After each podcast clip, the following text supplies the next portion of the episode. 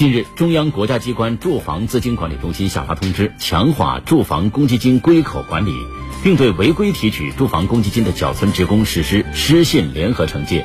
来听报道。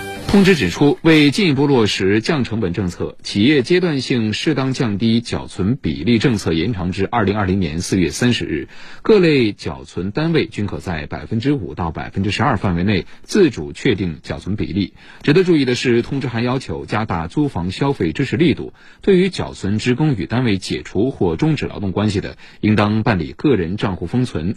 新规明确，在账户封存期间，符合购房、租房、退休等提取条件。的可办理正常提取业务，并简化单位开户销户流程。同时，在购房、租房首次提取方面，也可实行网上办理。